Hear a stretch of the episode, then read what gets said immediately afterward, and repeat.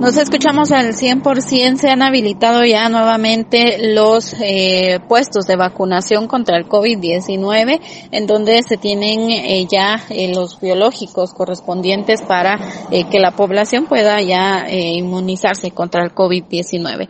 Roselia Rabanal es jefa de enfermería del Centro de Atención Permanente, explica que desde el jueves pasado se tuvo atención en el CAP para vacunar contra el COVID-19, pero ya esta semana nuevamente se habilitó este proceso de vacunar en tres universidades eh, con la finalidad de que la población llegue. Estos son los centros habilitados para estos próximos días. Eh, a raíz de que el día eh, jueves, ¿verdad? Pues ya iniciamos con alguna serie de actividades.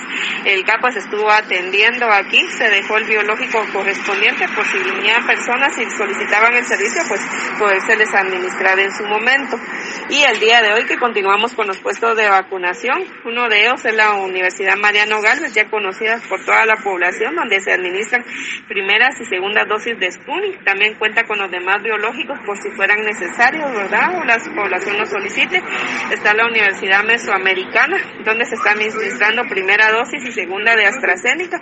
También lo que son eh, refuerzos y también cuenta con los demás biológicos. Y la Universidad San Carlos, que también pues está administrando también dosis de Moderna, AstraZeneca y de los otros biológicos por si llegara la población a solicitarlo ahí. Según hace referencia la jefa de enfermería del CAP, eh, están eh, trabajando así durante estos días hasta el próximo jueves, en donde nuevamente estarán eh, confirmando si estarán atendiendo solo en el CAP o habilitarán algún centro de vacunación. Con esto vuelvo a cabina, como nos escuchamos.